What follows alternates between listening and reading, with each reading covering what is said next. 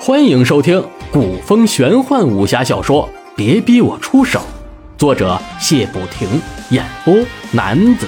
欢迎您的收听。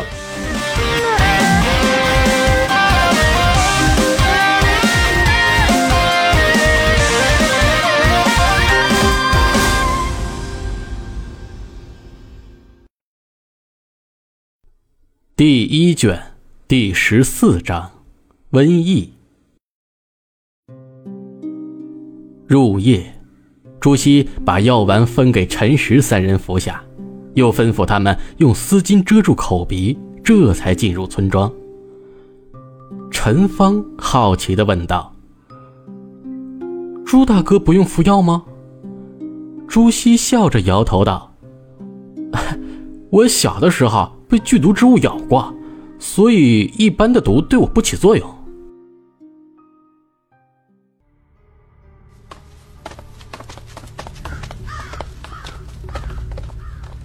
四人刚踏入村庄，就被面前的景象给惊呆了。村内一片狼藉，死者遍地都是，有的已经腐烂。那腥臭的味道极为浓厚，四处传来了令人发麻的呻吟声，犹如地狱一般。陈芳忍不住呕吐出来，龙运师也皱起眉头，强忍着。陈实示意众人快速穿过村庄，可朱熹却闯入一户农家，给病人把起脉来。那病人已无力说话，只有任着朱熹摆布。朱熹把过脉后，询问道：“大娘，我是大夫，这村庄里的所有人都是得的一样的病吗？几天了？”那大娘两眼深陷。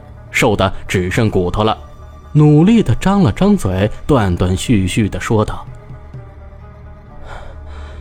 已经，已经半个月了。我，我们都是一样的，一样的症状。”朱熹听后收起了往日的神态，对陈实说道：“陈大哥，你们先走吧，我要在这里待几天。”随后会赶上你们的。说完，不等陈实回话，便向其他的屋子里跑去了。这可为难了陈实等人，他们本想快速的离去，没想到朱熹会决定留在这里医病。其实陈实也是个侠客，只是这瘟疫并不是用武功就可以对付得了的。陈实咬了咬牙道。龙姑娘，你先同舍妹离去，我留下帮朱兄。说完，便追赶着朱熹去了。两位姑娘本不愿意在这多待，可是又不想先行离去。陈芳是怕自己走了以后，朱熹会认为他没有爱心而讨厌他。龙陨师却是想留下来看看朱熹到底有多少手段。两人各怀心事，略一交涉，就都决定留下来帮忙。朱熹看到三人都留了下来，心里一喜，也不客气，给众人分配了任务。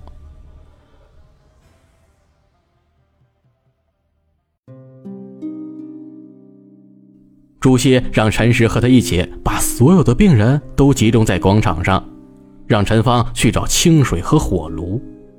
又写了份药方给龙隐师，说道：“龙姑娘，麻烦你去找此处的县令，让他按我开的方子备药，越多越好。”龙运师接过药方，说道：“我不认识此处的县令啊。”朱熹笑了一下，说道：“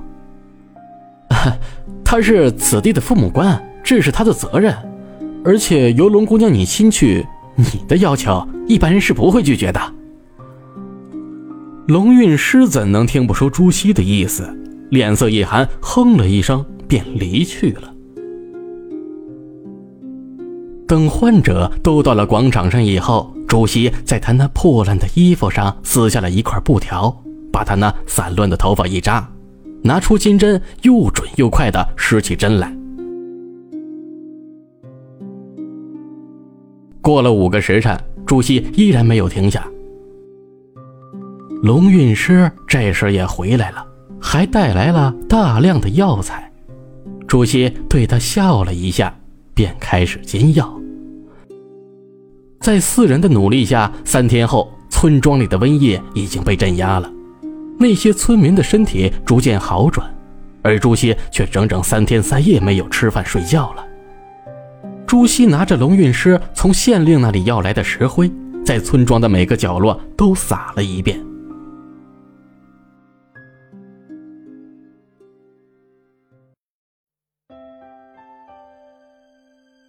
又过了一个紧张的夜晚，也就是进村第四天的早晨。瘟疫已经被消灭了，村民也得到了新生。村长带着全村二百多口人跪倒在了朱熹的面前。朱熹吓了一跳，说道：“哎，大家快快起来！我朱熹何德何能啊？怎能让大家跪我？”村长老泪纵横地说道：“神医呀，你们四位是我们村的大恩人呐！”救了我们全村上下二百多口人的命啊！请受老夫一拜。说完就要磕头，朱熹一急也跟着跪下，和他们相互磕了起来。朱熹吩咐村民把自己的房间用醋熏上三日，再把所有的衣物用开水煮一煮，以防瘟疫再生。朱熹等人已经在这里耽误了四天，急着赶路。当他向村民告别的时候，村长还有县令带着老百姓们一直相送了五里地。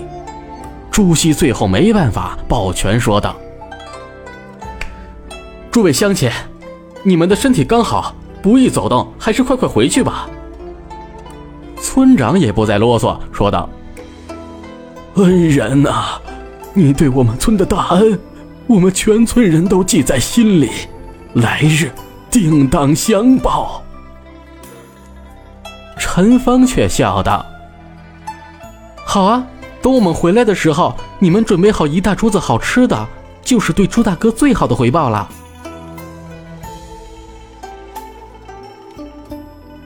终于告别村民的朱熹四人又开始上路了。走了十里地后，陈实说道。再过五里便是官道了，我们可以买辆马车代步。说完，看向朱熹，可朱熹却傻笑着一动不动。陈芳就拉了下朱熹，说道：“朱大哥，跟你说话呢。”可话还没说完，朱熹便直直的倒在了地上。陈实三人都是一惊，大喊道。朱兄，朱大哥，你怎么了？别吓我们呀！